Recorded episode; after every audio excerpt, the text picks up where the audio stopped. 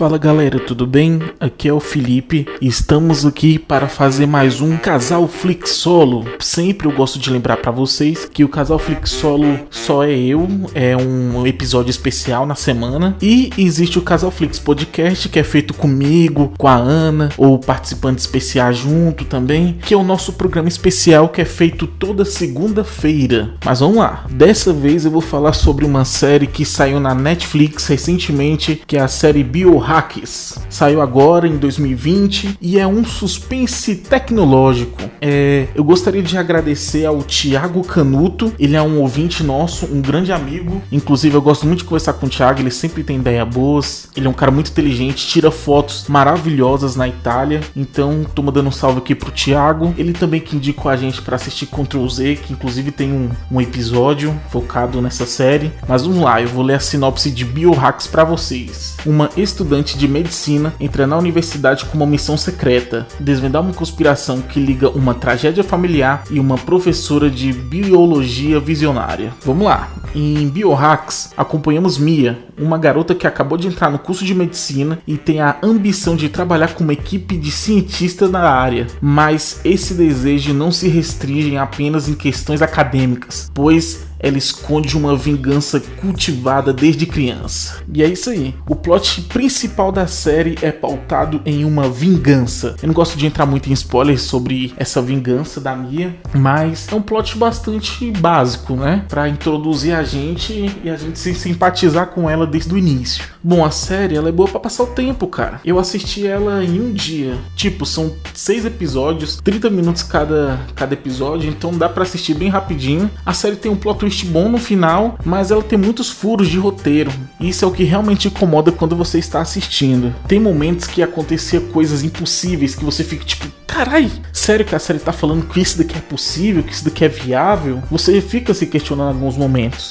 Às vezes rola invasão em locais, tá ligado? Que a segurança tinha que ser muito, muito forte e a invasão é bem simples. É... A polícia também, em alguns momentos a polícia é bem idiota. Parece que, que a galera não tem profissionalismo nenhum, tem noção nenhuma, tá ligado? De como, de como usar táticas. É um bando de imbecil. Eu acho que a melhor parte dessa série é a biotecnologia mesmo. A genética modificada é algo bem interessante e também poderia ser algo mais abordado, mas é muito legal. Tem umas invenções, umas, umas coisas modificadas geneticamente, plantas, animais, que isso chama atenção, que é algo que cada vez está acontecendo mais no mundo e tem muitas pessoas que não sabem, saca? A série, ela é uma série mediana. Eu não vou falar para vocês que ela é uma série sensacional, incrível. É uma série que a gente tá focando na Mia e na vingança dela, entendeu? Uma vingança que ela planejou desde criança. Mas ela é boa para passar o tempo. Sabe aquela série mediana que tem um potencial incrível? Foi inclusive isso que eu falei com o Thiago no, no Instagram. Falei com ele: Pô, Thiago, ela é aquela série que ela não é tão boa, mas você vê um potencial foda. Então, é essa série, cara, na minha opinião. E a Ana, ela meio que, tipo, concordou comigo. A história é interessante. Não é que a história. Quando eu falo que a série é mediana, não significa que a história dela não seja interessante ela é interessante e prende o espectador. Inclusive, eu assisti a série um dia, né, com a Ana. Quando você menos percebe, os seis episódios já acabou, tá ligado? E você quer assistir mais. Inclusive, foi. Já, já, já foi anunciado aí que vai ter a segunda temporada, né? E ela deixou uma ponta solta bem interessante para ter uma continuidade. A ponta solta, você realmente fica, caramba, e agora? O que, que vai acontecer? Entra tipo meio que um novo vilão. E, e nesse momento que entra esse novo vilão, as duas adversárias ali da trama tem que se juntar contra esse novo vilão. Isso daí pode dar uma parada muito interessante no futuro. Mas é que tá, essa agilidade, esses episódios curtos e a série é bem rápida, ela é bem pequena e rápida, isso traz uma fragilidade no roteiro que incomoda bastante. A passagem de tempo praticamente não existe e fica muito difícil de você comprar a ideia que tudo na série se passou em um período de duas semanas. Isso é algo que realmente incomoda bastante. Acontece muita coisa, muitas reviravoltas, que se a gente fosse colocar isso no papel, colocar isso mais pautado na vida real, o que aconteceu na série teria que acontecer em torno de um ano, mas não.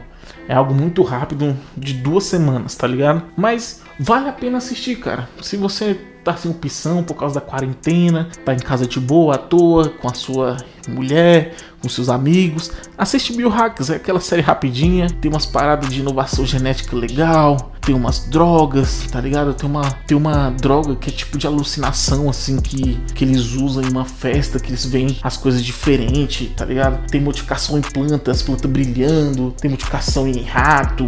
É umas paradas de, de modificação muito foda. Inclusive, modificação em, em, em bichos, em insetos. Dá pra criar como se fosse uma nova peste, tá ligado? Só que controlada. O bagulho é muito interessante. Isso, isso eu acho que é o que vale a pena de assistir essa série. É, a nota dela no IMDB é 6,8. É uma nota mediana para cima. Não é uma nota ruim, mas também não é, nossa, que excelente. E eu dou para ela 6,5. Eu acho que é uma nota muito boa e é uma série para você passar o tempo. Então, mais uma vez, eu agradecer o Thiago pela indicação. Essa é a indicação nossa dessa semana. Obrigado por ouvir mais esse podcast, Casal Flix Solo. Um abraço, um beijo e até a próxima.